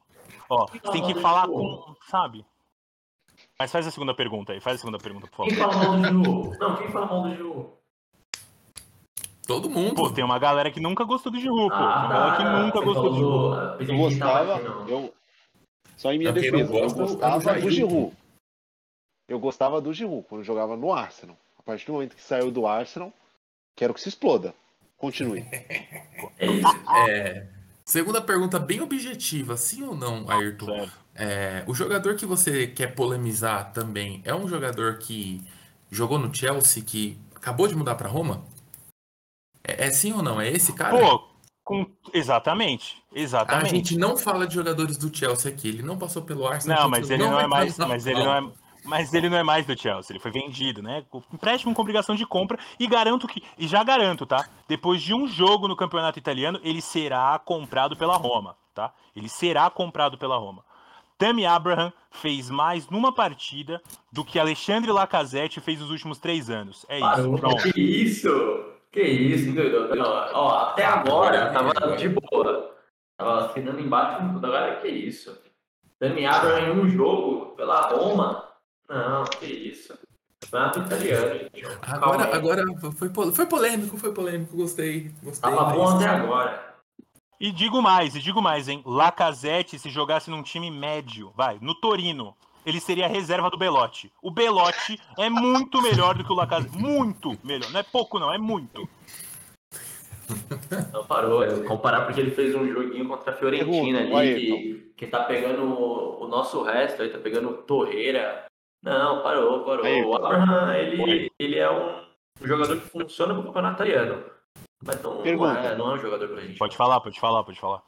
Então, o Lacazette, se fosse atacante do Santos, seria a reserva do Léo Batistão? Chegou agora? Fa- Não, facilmente, assim, facilmente. Não tem comparação. Vamos lá, vamos lá, vamos lá. Vamos pensar aqui, vamos pensar em nível mundial, assim. Vamos pensar, pô, maior momento da carreira do Lacazette foi no Lyon. O Léo Bastão jogou na base do Atlético de Madrid, né? Qual, quem, qual time teve mais importância nos últimos anos? O cara meteu gol no campeonato chinês. O gênio da bola, pô, gênio da bola. E digo mais, ele não engraxa a chuteira do Lucas Braga. Do Lucas Braga. Eu, eu vou te mutar um pouco, porque tá muito polêmico para um momento só. Muita Tá polêmica. Eu vou ficar quieto. Eu vou ficar quieto, eu vou ficar quieto. Eu- só uma. a- Se contenha, você escolhe o jogador. Lacazette ou Tony do Brentford? Agora ele não quer falar. Pô, não, pô, não tem como, né? Não tem como, né? Não tem como. É fácil, né? Não- essa é fácil, pô. Essa é fácil. Essa é fácil. Se você pergunta pro torcedor do Brentford se eles trocam isso, eles vão, eles vão te xingar, pô. Fala, Vai se ferrar, otário. Fica aí com o teu Lacazette, com tua, tua parede. Bate e volta. É o famoso que bate jogador volta, que. não É o né? famoso, é o famoso, é o famoso toca recebe desculpa. O Odegaard toca pra ele, pô, desculpa. O Smith, Mas esse daí, mas esse daí era o. Mustafa, Ayrton. o Smith Rowe, o Smith Rowe, viu, Djalma? Smith Rowe. Toca pro Lacazette, recebe desculpa. É isso, é isso. Eu- vamos, vamos seguir nessa linha, bem polêmica, para trazer mais uma pergunta do, do Ale, o Ale Augusto. Tá participando bastante hoje. Ele perguntou se o Nuno Tavares, que chegou aí, mais uma jovem aposta, se ele pode roubar a vaga de alguém e se tornar titular. Ou ainda é cedo para falar disso? O que vocês esperam do Nuno Tavares? Minha resposta, não. Próximo. Cedo, cedo, muito cedo. E, e não é jogador pra agora também, é jogador pra pra- pro elenco. E não. Nada a ver. O Tierney ele tem um problema de lesão, né? Então, ele se lesiona muito. É importante que a gente tenha um lateral de qualidade. Mas enquanto o Tierney tá saudável, não tem nem discussão, não tem nem porquê fazer uma pergunta dessa, né? É Viana. Eu, eu concordo. Eu concordo com o Bruno. Eu acho que é muito, é muito novo e ele, ele literalmente, mesmo que ele cresça junto com o time e, e ao tempo que for ficando velho, ele veio pra ser suplente do time. Ponto e acabou. É, obrigado ali pela pergunta. Muito legal da sua parte, né? Mas não. Você copiou de alguma página do Facebook? Pelo que eu tô sabendo aí. Brincadeira, Ale. Mande mais perguntas. Mande perguntas, interaja conosco. Bom, esse foi o resumo para vocês aí do que os nossos comentaristas aqui eles acharam desse Chelsea e Arsenal também já falaram um pouquinho. Vamos lá. Pode Só fazer um adendo rápido. Ontem no jogo contra o Chelsea, uma parte da torcida do Chelsea estava vaiando o Saka toda vez que ele pegava na bola. É que, Mano. sabe aquela. Eu vou, eu vou- eu vou fazer um paralelo com, com a nossa com a vida real. O que, que isso significa? É, para quem não acompanha, todo ano a Globo faz o Big Brother Brasil. tá? Esse ano, uma, a campeã, Juliette, foi acusada, né? A, a pessoal que administrava a página dela, de comprar seguidor. Por isso que ela tem trinta e tantos milhões de seguidores, é mega influente. A gente pode falar a mesma coisa da torcida do Chelsea. Tem aqueles torcedores raízes da época que era o São Caetano de, da Inglaterra, que era um time que tinha três lances de arquibancada no, no Stamford Bridge, que ninguém sabia direito quem que era.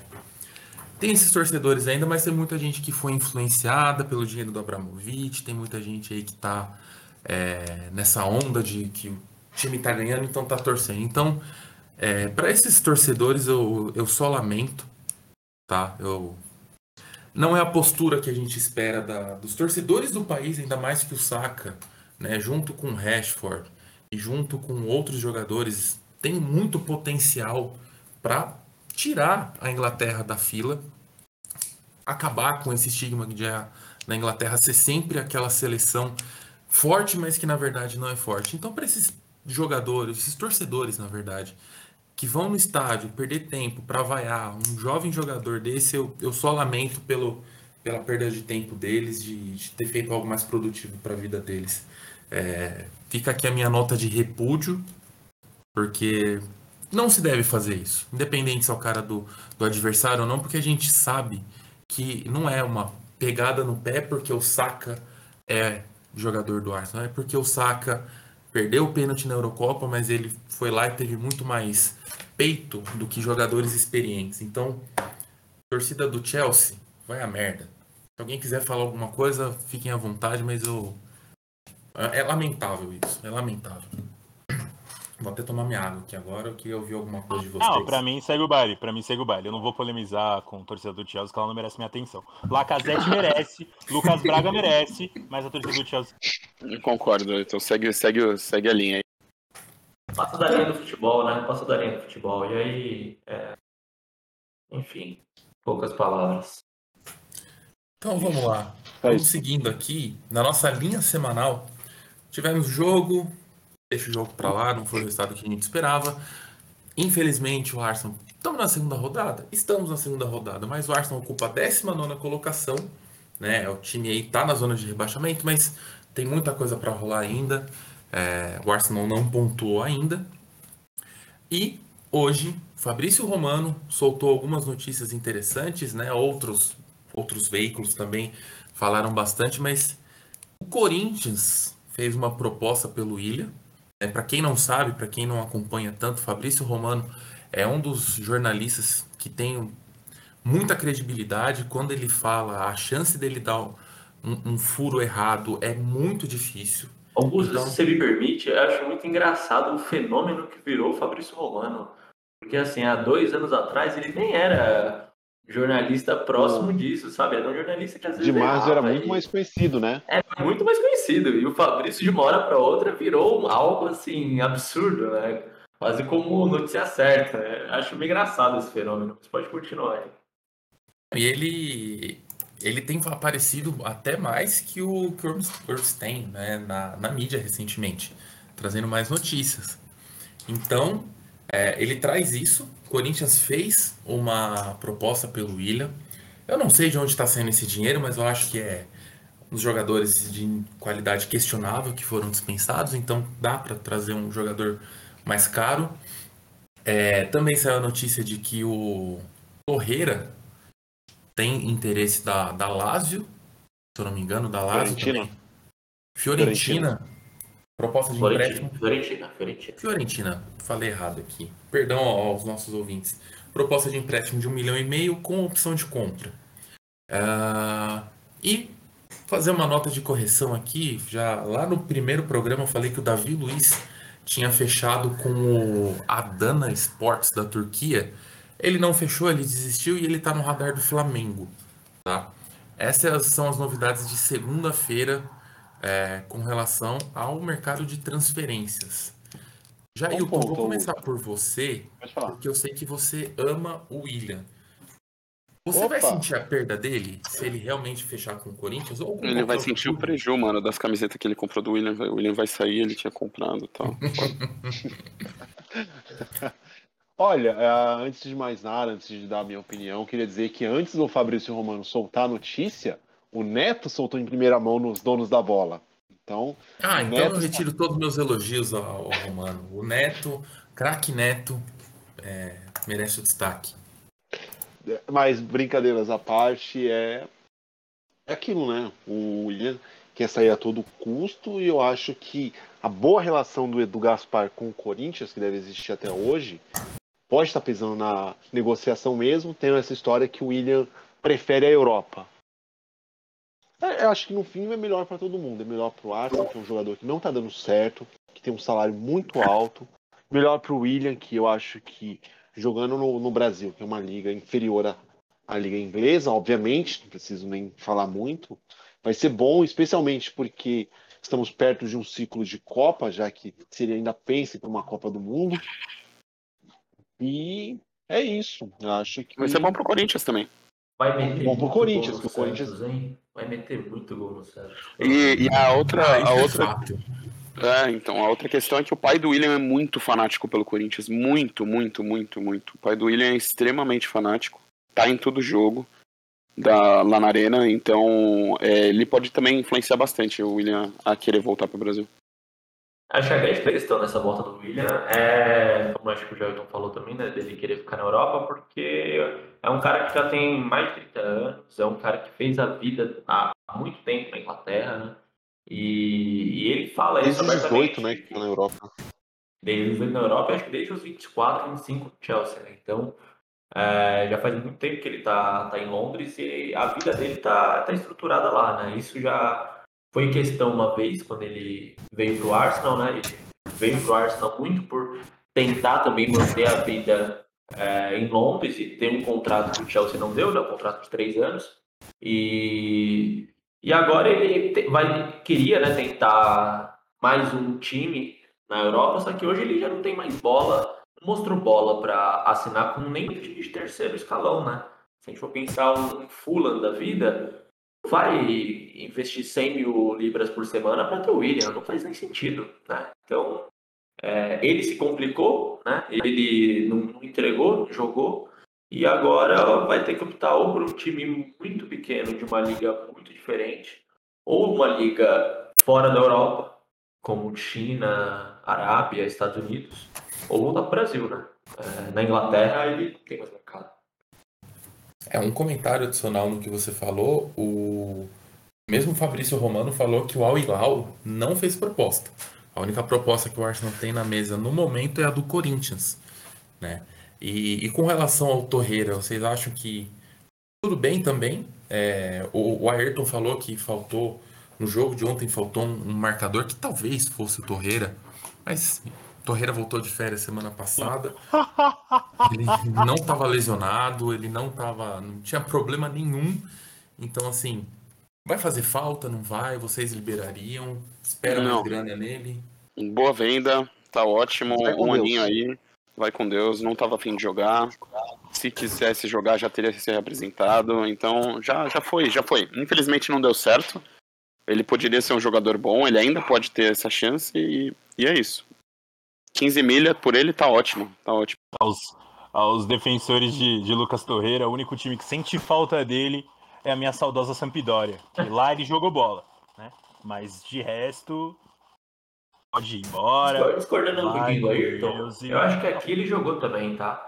Mas assim, é, acho que o clima perdeu totalmente no momento em que ele foi emprestado o Atlético. Jogou o quê, Coquinha? Jogou. O cara ele jogou fez gol Coquinha. Contra o Ele fez Coquinha. Ele fez um gol num um gol não, contra o Tottenham. Ele mordia, ele mordia, ele mordia a canela de um, dava carrinho no outro, gritava a camisa. O Rick comentava no Twitter: é, a Arsenal não merece os T cabrón, tá ticaracatica. E aí a torcida, a torcida amava. É tão inconsistente o que você falou que o melhor jogo, na minha visão, dele foi contra o Chelsea, né? Era um jogo que a gente jogou. Ah, mas independente.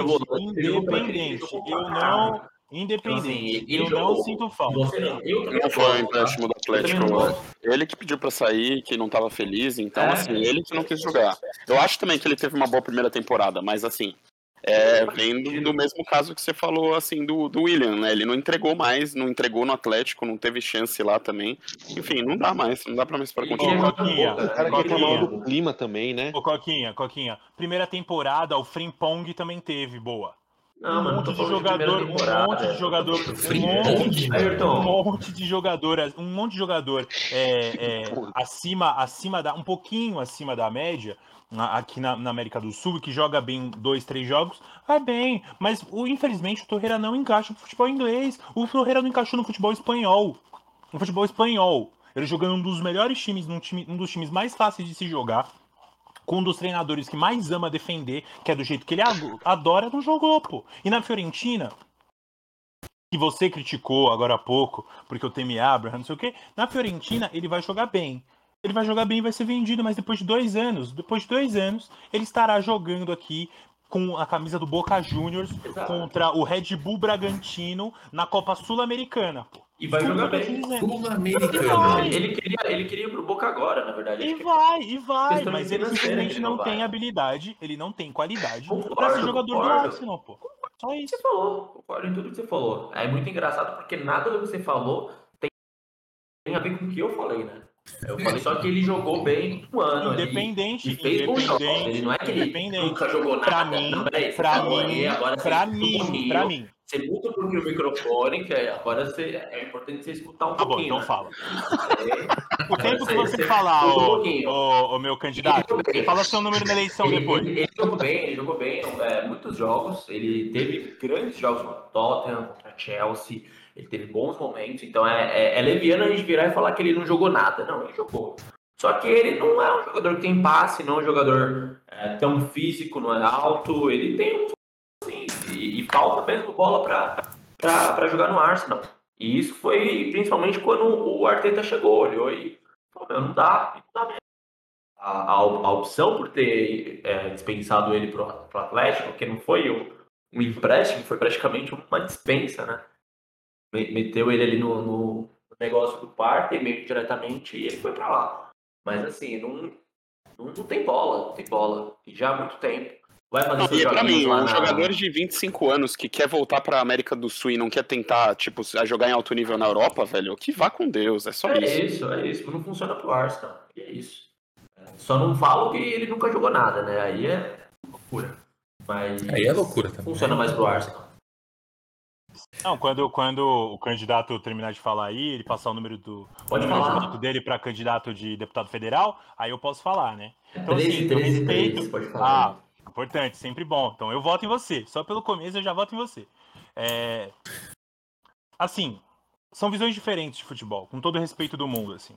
Eu não acho, eu não acho que ele jogou bem. Eu nunca achei, cara. Nunca achei. Eu sempre, eu sempre falei que ele era um jogador raçudo, que eu gostava do futebol dele da Itália, porque eu gosto da Sampdoria.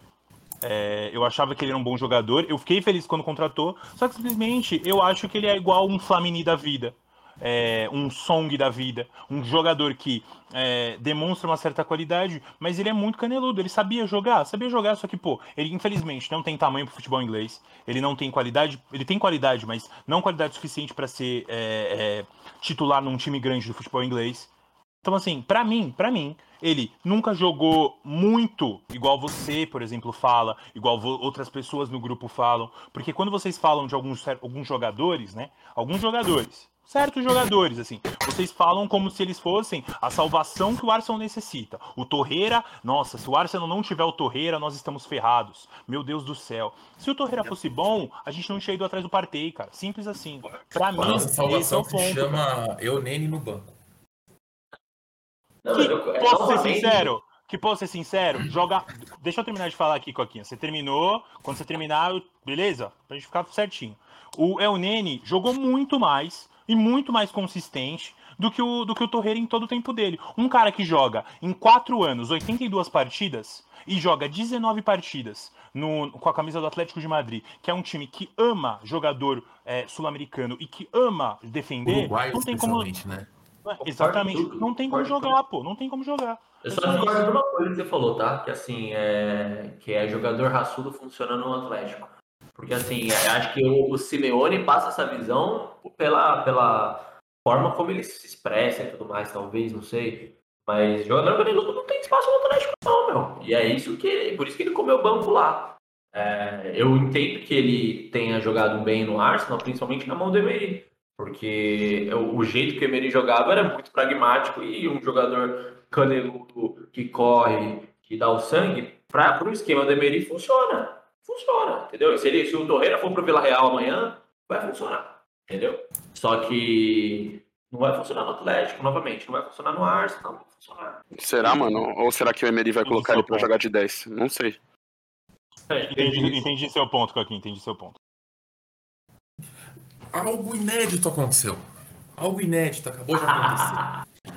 Para quem acompanha a gente, a gente tem, tem muito amigo nosso que tá lá no grupo do Arsenal Sampa. É, vocês sabem melhor, para quem tá ouvindo a gente aqui que não entende, não. Eu queria dizer que algo inédito aconteceu.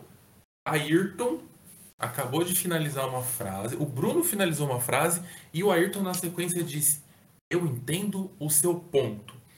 Mas, ô, Augusto, é que nós estamos num podcast, é que nós estamos num podcast. Se a gente tivesse no grupo, eu estaria mais meia hora falando, e, e, obviamente, né, porque o Coquinha, quando ele vem para discutir comigo, que é muito bom, eu gosto muito das discussões com o Coquinha, porque o Coquinha dá para conversar. É, vem logo os outros defensores, né, porque, assim, eu nunca discuto com alguém sozinho, nunca, nunca. É, é sempre, vem, vem Coquinha mais um, aí eu, pô, defendo mais um, aí vem um terceiro, né, é assim, né, aí eu fico discutindo, fica eu contra cinco pessoas no final do dia. É, a discussão começa às 10 da manhã, acaba uma da tarde, tem 714 mensagens e o grupo tá achando o bico. É simples. Mas, é assim, é só ver a questão do Arteta. Para mim é simples. O Torreira é um bom jogador, mas ele não é nada demais. E jogadores nada demais, o Arsenal tem um monte. É, ele não se deu bem no Atlético de Madrid, para encerrar, para eu encerrar de vez. Não se deu bem no Atlético de Madrid, porque, além do Atlético de Madrid gostar sim de jogadores raçudos, ele não tem nada demais além da raça. Ele é só raça. E jogador só raça, tem um monte, pô. Seu fim aqui no, no, na, no Cuiabá, o William Correia tem a mesma raça do Torreira, pô. Depois dessa polêmica, vamos seguir aqui, porque tá chegando uma data muito chata, e não é os 10 anos do, do 8 a 2 A data chata é a data Também. FIFA, né? Eu não gosto de data ah, muito FIFA. Bom, muito bom. é, os dois próximos jogos que o Arsenal tem, na quarta-feira, Copa da Liga Inglesa contra o West Brom. O Arsenal vai até lá, né? Faz dois jogos agora fora de casa, vai até. Vai visitar o West Brom. Jogo com transmissão da ESPN Brasil fazendo propaganda de graça aqui para os caras e para ver se eles liberam o João Castelo Branco para participar aqui com a gente. É incrível. Não, seria maravilhoso. Eu me tremeria todo. E no sábado, um horário horrível, mas fuso horário é isso. Sábado, aí sim, 10 anos daquele 8 a 2 do, do mercado. Aquele mercado de transferência maluco que trouxe André Santos para o Arsenal. Tem City e Arsenal. Então, só repetindo aqui, quarta-feira, às quatro da tarde, horário de Brasília, West Brom e Arsenal pela Copa da Liga Inglesa e sábado, pela Premier League, Manchester City e Arsenal às oito e meia da manhã. E aproveitando aqui para a gente falar rapidamente desses dois jogos, tem uma pergunta do, do nosso amigo Jesus, né? Ele pergunta assim: para o jogo de quarta-feira, vocês acham que o Arteta vai rodar o time ou ele vai com aquilo que tem de melhor buscando uma, uma vitória? E qual que é, seria a opção de vocês? Se vocês estivessem no lugar do Arteta, o que, que vocês fariam? E eu, antes de passar a palavra para vocês, eu vou já responder essa pergunta. Devido ao quadro de lesões que a gente tem, não tem muito como a gente ainda ir com o que a gente tem de melhor. Então a gente vai com um time rodado, provavelmente o Ransdale faça sua estreia, mesmo o Leno, o Leno estando bem. É, então eu acho que a gente vai ter um time modificado de novo. Eu queria ouvir de vocês o que, que vocês acham desses dois jogos. É, eu não tenho grandes expectativas para o jogo contra o City. É mais um jogo que, se perder, ok, porque é um time muito forte. É, é aquele jogo onde a gente perdendo pontos não atrapalha no campeonato, diferente de perder para o Brentford, mas tudo bem. Jailton, qual que é a sua expectativa para quarta-feira, sua expectativa para sábado?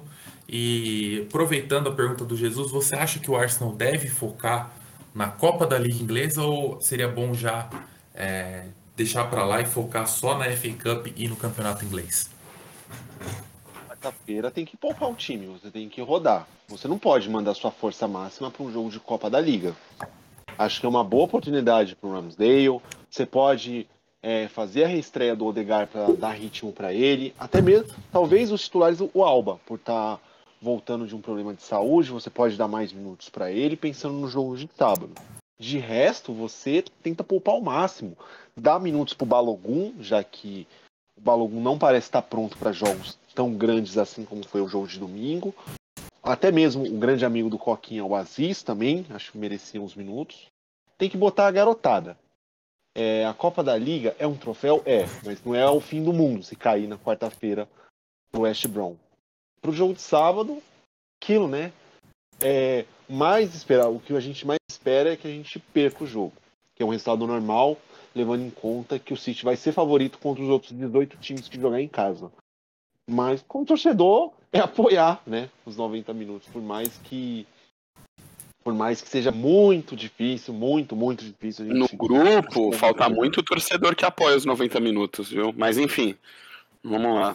É, eu acho assim, eu, eu, eu, eu, concordo, eu concordo e discordo, concordo e discordo com o Jailton. Uh, eu discordo em algumas partes que para mim é, cai pro West Brom, assim, é, vida que segue, mas ao mesmo tempo uma vitória dá uma moralzinha, entendeu? Tipo, você ter quatro derrotas consecutivas, inclusive com a do West Brom, só diminui a moral. Só diminui a moral e ainda dá menos confiança pro time, né? E eu rodaria o time, mas eu não rodaria. Tipo, eu começaria com um time um pouquinho mais forte no primeiro tempo e rodaria para descansar no segundo. Pra ainda dar mais ritmo, para talvez, sei lá, um Smith Rowe fazer um gol é, o Alba fazer um gol, o Saka fazer um gol, sabe? Achar uma confiança. E em relação ao City, é a mesma coisa. Aí eu concordo plenamente, é apoiar, é um time muito difícil. É, se acontecer um milagre absurdo da gente ganhar a confiança, volta no pico, né? Então é torcer, é torcer. É, tô mais próximo do que o Matheus falou mesmo. É, apesar de ser um fã do futebol do Aziz, acho que não é ainda momento para ele. É, eu acho muito legal que o Carpeta vem colocando aos poucos o Balogun, né? Só que é um jogador muito novo também, então ele, ele precisa de confiança, né? Ainda mais sendo centroavante. Então, um jogo da Copa da Liga é perfeito para que ele entre, comece o jogo, jogue 90 minutos, se possível, se der bom, ele faça um gol e se ele se sentir confiante, é, aí sim é momento até para ele jogar no contra o City, porque a gente já não tem nada a perder mesmo, entendeu? Perder para o City ou, ou é, com, com o Aubameyang ou com o Balão não vai fazer pouca diferença. Se ele é, se sentir confiante, é o momento ideal, entendeu? É, não, não acho que ele vá ser a solução, longe disso. Mas ainda mais jogador jovem tem que aproveitar o momento. Então, se se, eu, acho que a, o pensamento ideal é ir um time mais mesclado contra o West Brom.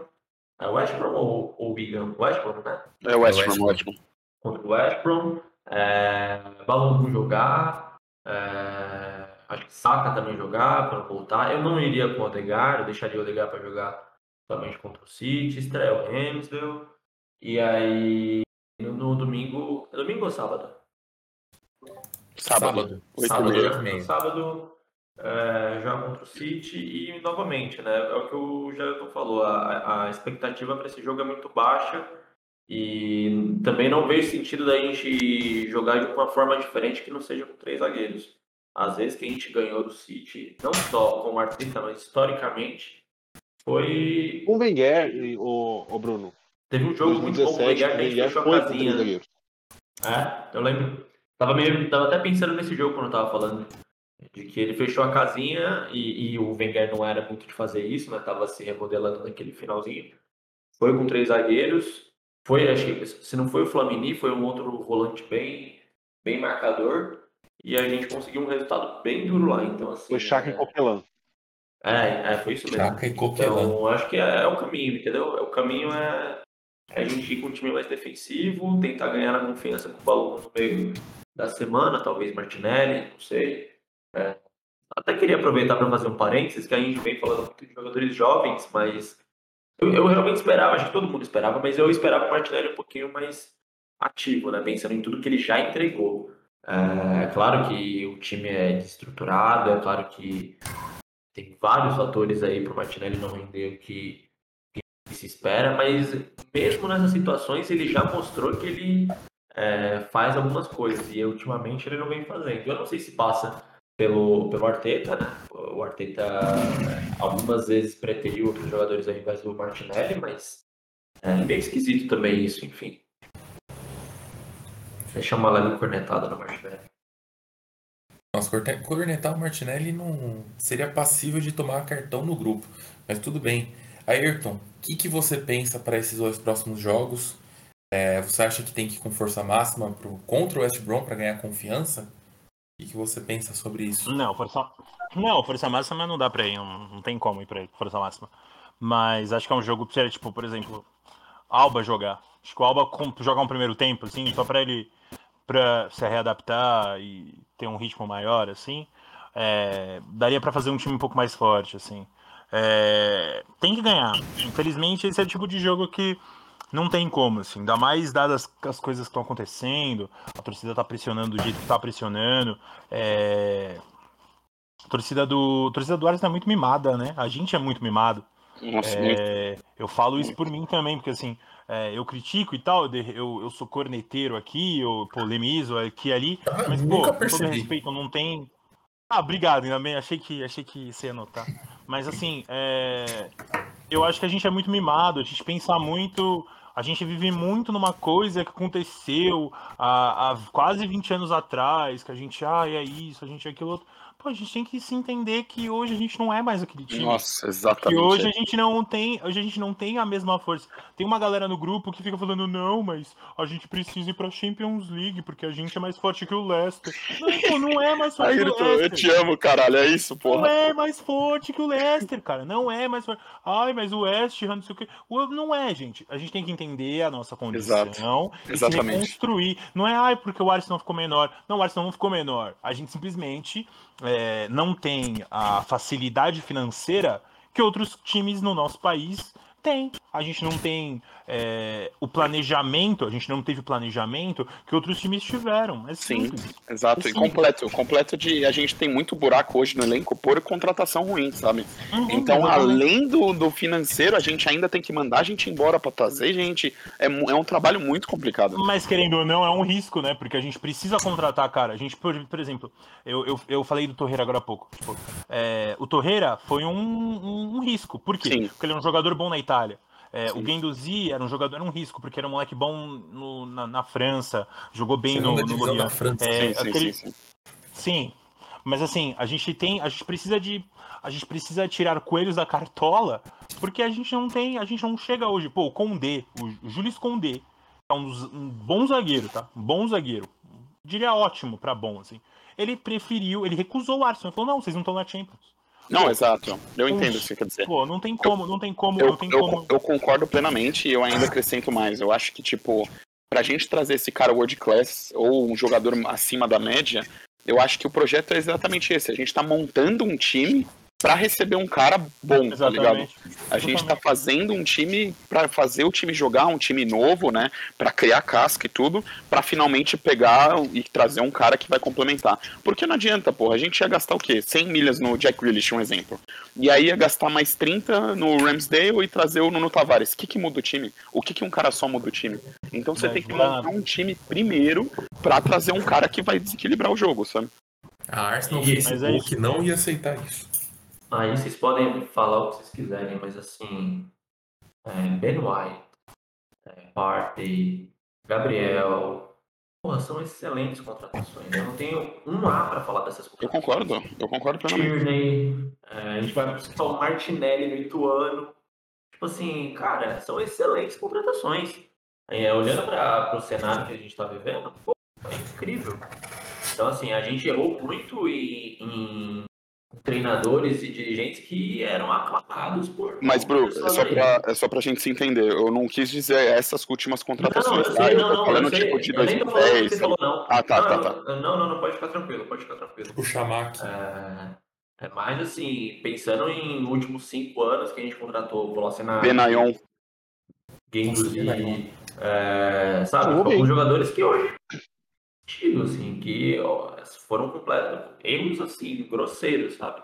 E acho que isso passa pelo que o Ayrton falou, né? Tipo assim, é, erramos muito em contratações e, e, aí a gente perde hoje contra Leicester, contra não sei quem, por, por contratações, principalmente, né? Exato. E só complementando o que o Ayrton falou, desculpa, mas a última coisa, senão vou esquecer, eu sou muito esquecido. É, mano, o que, que adianta a gente continuar indo? É óbvio que entra dinheiro, eu concordo com todo mundo que quer o time na Champions, eu quero. Só que a gente ficou 20 anos entrando na Champions para cair nas quartas para cair nas oitavas, pra, sabe? Então é, é uma parada que, tipo assim, é melhor a gente esperar mais três aninhos. A gente já tá esperando 20 por um título da Premier League, gente. Espera mais três para montar um time decente que vai competir tanto na Premier League quanto na Champions League. Mas acho que o, quando as pessoas falam de Champions League, não é no sentido de, ah, eu quero também estar na Champions League. Mas é, na verdade, é ser terceiro colocado, ser quarto colocado, tá ali no bolo. Hoje a gente tá muito longe disso. Se a gente chegar em quinto lugar, já é algo a se olhar, porque. Eu concordo, mas a gente está longe, não. É, é, era uma. É, ia, ia acontecer isso eventualmente, entende? Mesmo se o Emery não viesse, mesmo se o Arteta não viesse, os, os técnicos pós-Wenger iam. A, a gente ia se distanciando da tabela, tava, tava iminente essa, esse distanciamento, sabe? Pelo uhum. que a gente vinha agindo no mercado, o, enfim, o modo que o Arsenal vinha sendo tratado vocês falaram de, de contratações questionáveis, e isso me faz lembrar de um jogador, Takuma Asano, que foi contratado, e a gente tem pergunta dele aqui. Queria trazer para vocês a pergunta do nosso querido Asano, Ricardo Omori. Um abraço para você, venha participar com a gente. Ele pergunta: Pablo Mari ou Esquilate?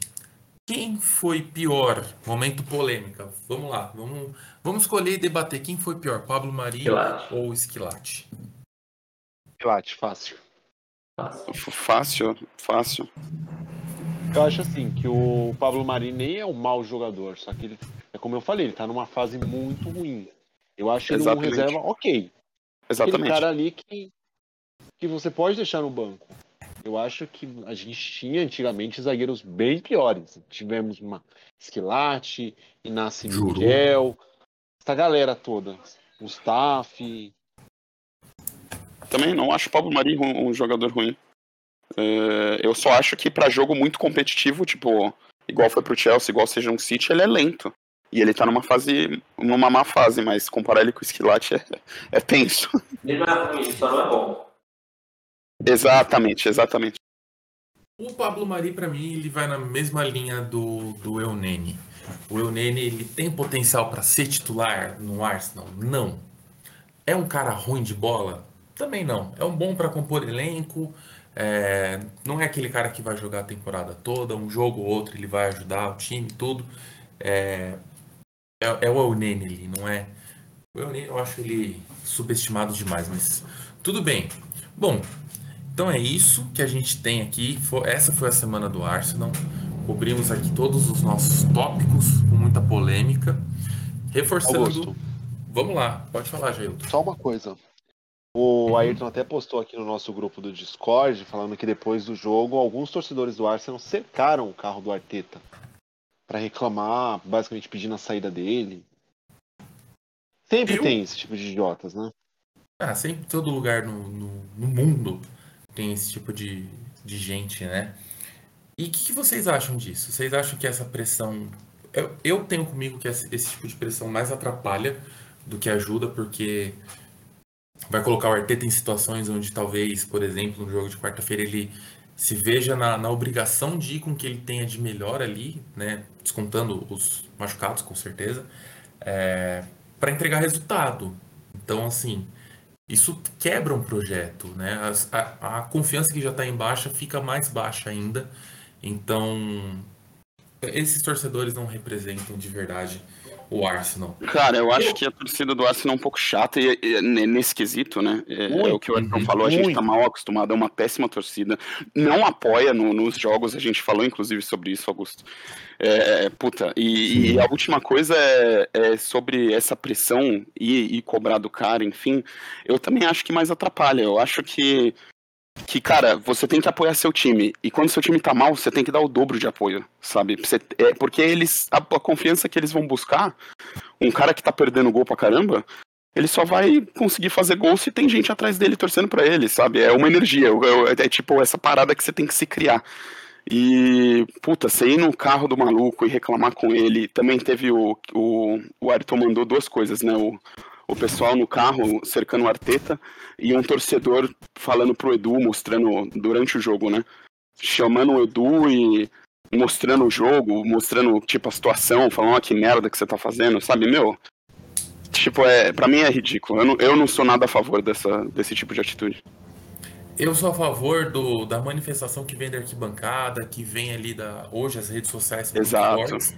Meu, canta Exato. contra o cara, faz a torcida inglesa, né, de vários clubes, tem essa mania, tem esse jeito de, de fazer música para diversos jogadores, faz uma criticando o cara. Quando chegou Exato. a hora do Wenger ir embora, as faixas. A gente via todo mundo com uma faixa. É exatamente isso. Exatamente isso. Você se resolve tudo dentro do campo. Durante um jogo, você não sai do jogo e vai diretamente no cara no carro, ou seja, sabe? Faz protesto durante o jogo. O que tá acontecendo durante o jogo?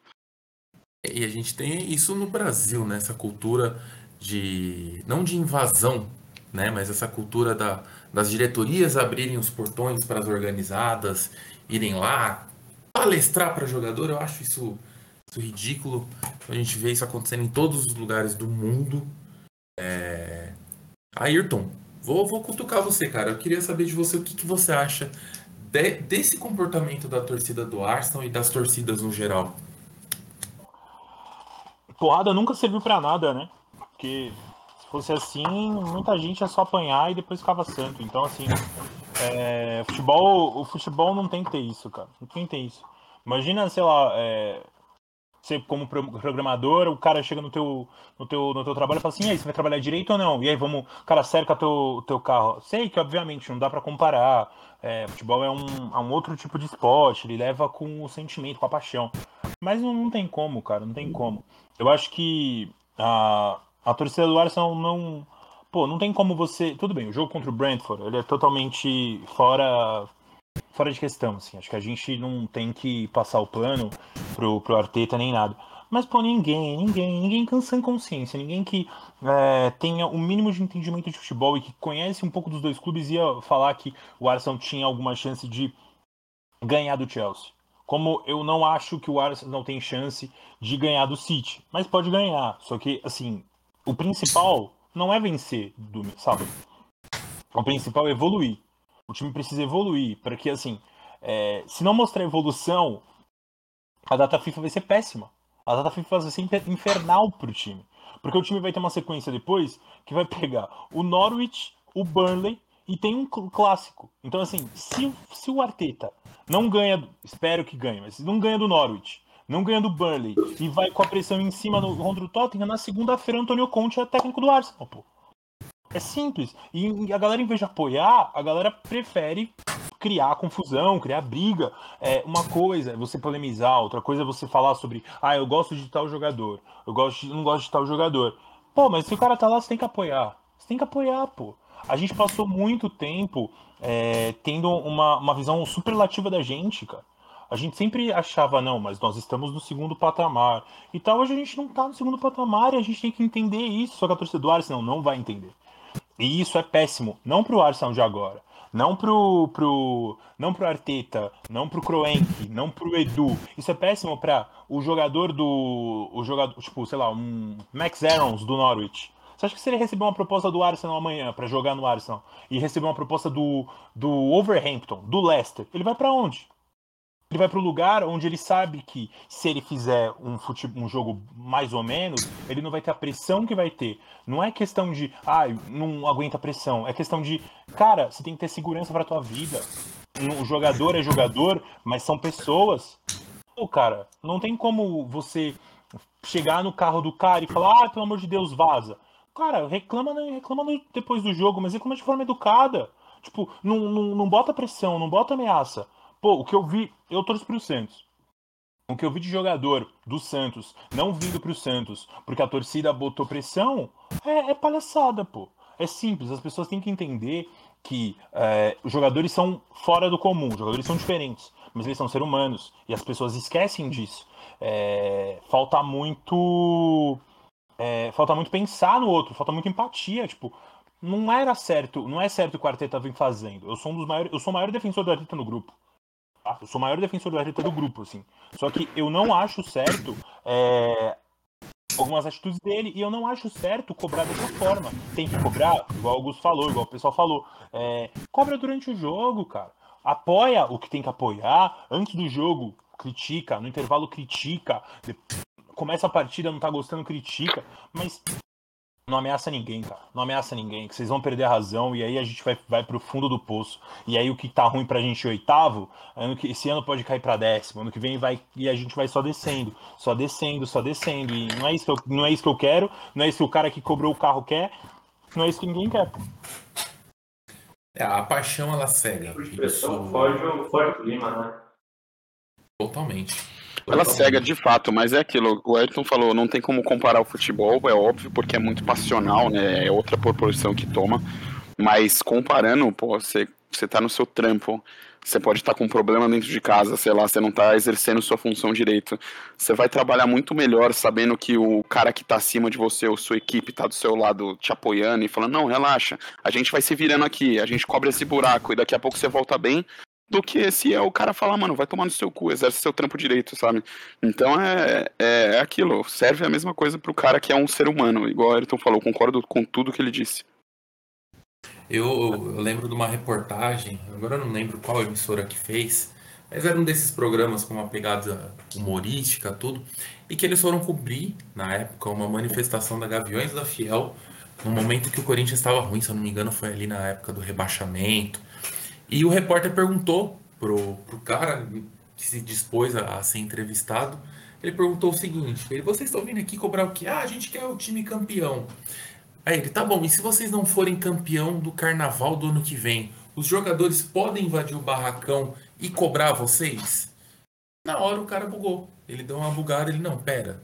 É a mesma situação, sabe? A torcida tem o carnaval ali, não é campeão todo ano, mas ninguém vai lá invadir o barracão da torcida. Isso não dá o direito de ninguém fazer isso.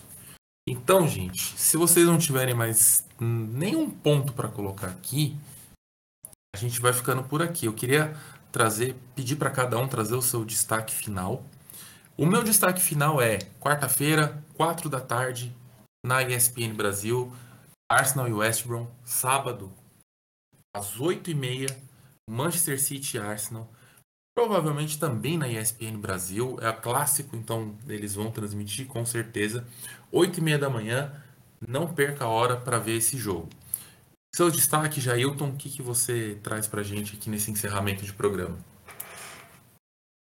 Bom, é o que eu sempre falo. Como torcedor, nosso dever é apoiar. Vamos apoiar o time. Porque não adianta só ficar, ah, esse time é uma merda, vou torcer contra, o Arteta cair. Ah, quem pensa assim tem que se ferrar, para não dizer outra coisa. Mas é isso. Vamos apoiar, torcer para o time ganhar. Se tiver alguma coisa der errado, é criticar os erros, é, reclamar depois do jogo, mas na hora do jogo, apoia o time. É isso que eu peço. E de resto, é, basicamente, acompanhe o nosso site, nossas redes sociais, e é isso. Vamos esperar para ver se chega mais gente, se vende mais jogadores. Mas é isso, Augusto. Matheus, o que, que você traz para a gente nesse encerramento de, de, programa? Eu quero saber só quando vai ser o Arteta em out, nosso? É logo no, depois desse fim de semana, na próxima semana, ou a gente vai de, deixar para o meio da data FIFA? Acho que no meio da pausa. No tá. meio da data FIFA. Tá. Não, então é. Eu... Ele no dia o Matheus. Ah. Semana que vem a gente vai discutir vem, sobre o jogo do City. Acho que a gente vai semana. falar do jogo do City, acho que fechamento da janela, porque a janela sim, fecha sim. semana que vem. Perfeito, perfeito. Não, eu só queria. Eu só queria deixar isso, claro. É, é igual o Jailton falou, tem que apoiar, vamos, vamos em busca de melhora. E, e é isso aí. Bruno, meu querido, qual o seu destaque final para os nossos amigos ouvintes? Meu grande destaque final é Florim Bolagun. Bolagun Polarim Balogun na, na quarta-feira. Acho que vai jogar e acho que é, é um jogador para a gente ficar de olho, principalmente time mais fraco e acho que pode trazer bons frutos aí de jogo para ele e para o Arsenal também no domingo. É, só lembrando que o West Brom, ele tá na segunda posição na Championship, 10 pontos, 3 vitórias, um empate e nenhuma derrota. Ayrton. perfeito. Ayrton, queria o seu destaque final. Você prometeu aí muita polêmica, entregou, mas você falou que tinha uma mensagem. Quero essa mensagem. Não, é, a, a, minha mensagem é simplesmente assim: eu quero que todo mundo no grupo. Não, não vou xingar ninguém, não, calma. Eu fiz uma, uma um, um time aqui pra poder xingar. Não, eu quero que a galera continue do mesmo jeito, eu quero que a galera apoie mais, tente criticar mais também, tem que criticar mais. Mas, pô, não tem que ficar quieto depois que do segundo tempo, de um tempo inteiro de um jogo, não, tá, gente? Pode conversar sobre a partida, tá? Não é porque o time tá perdendo, não, que o, a internet cai, não, tá? Vocês podem criticar, a gente pode chegar numa conversa. É, meu destaque final é pro Arsenal Sub-23, né, que conseguiu vencer o Crystal Palace Sub-23 por 4 a 2 né, com dois gols de Omari Hutchinson, né? E o nosso grande craque Miguel Aziz pipocou e perdeu um pênalti no último lance da partida, tá? Então, assim, para os fãs do Miguel Aziz que estão aqui no grupo, né, que estão no Opa, podcast, um abraço para vocês, tá bom? Um Aí, só, é só, só, só abrir um parênteses, só abrir um parênteses e destacar o time feminino que classificou na UCL feminina. Ganhando e lembrando que sexta-feira, sexta-feira, 8 da manhã, no aplicativo do Arsenal tem Arsenal e Tottenham North London Derby, último jogo antes da parada aí do, do Sub-23. Então, assim, mais uma chance aí de você ver o Aziz pipocando, quer dizer, jogando é, mostrando o seu futebol aí, tá bom? Então, é, acho engraçado porque o Hutchinson não é um, um grande. Não aparenta ser um grande jogador, não, mas eu vou dar uma olhadinha depois do que ele fez. Meteu dois gols, meteu dois gols, assiste aí. Legal, legal. Vê, vê, tenta achar um, um highlight de mais de 15 minutos, né? Porque normalmente você assiste só 15, então só pra mas é isso. É, gente, obrigado mais uma vez. Coquinha, tá ligado que a gente briga, mas a gente se ama. É, então, tem discussão assim mesmo. Eu vou vir aqui sempre que der, sempre pra polemizar. Não tem essa comigo, vou polemizar mesmo. Assim é e bom. digo mais, hein? E digo mais. Vou começar uma campanha a partir de agora no Twitter. Belote no Arsenal. Belote com a camisa 9 no Arsenal. Parar história, história para nossa equipe e iremos chegar à Champions League com o Belotti metendo 45 gols na temporada. Muito obrigado. É um pedido nível Eduardo Vargas? não, mas o Belotti, na, Belotti, é, Belotti ele tem uma ele tem um, ele tem um diagnóstico, né? Ele tem um diagnóstico. Ele foi diagnosticado com um vício, vício em gol, né? Ele é viciado em, em cravar. Ele crava todo o jogo. Todo Aí é o Pablo do São Paulo, né? isso do Josh Maja. O Mage é bom. Lembra que eu te falei? A gente, a gente no Males, falou, falou assistindo, assistindo o Arsenal e Fulham, eu falei assim, o Mage já crava. O Mage é cravador. Everton e Fulham. Fez é, dois não sei, gols. Se é nível, não sei se é nível de Arsenal, né? Mas que joga mais que o Lacazette joga. E é, com isso eu vou me, vou me encerrando. Um abraço. E com esse show de polêmicas a gente fica por aqui, encerra mais um Canhão Cast. Nos sigam nas nossas redes sociais, arroba Arsenal Sampa. Temos também o nosso site www.arsenalsampa.com.br e é isso, gente. Quarta-feira contra o West Brown, Copa da Liga Inglesa. Sábado contra o Manchester City. É, um grande abraço. Eu queria agradecer ao Ayrton, ao Coquinha que participaram hoje aqui, né, fizeram sua estreia nessa nova temporada. Jailton e o Matheus que estão sempre presentes aqui conosco. E não se esqueçam, siga nossas redes sociais e vamos apoiar o Arsenal até o fim. Valeu, pessoal, um abraço, até o próximo Canhão Cast.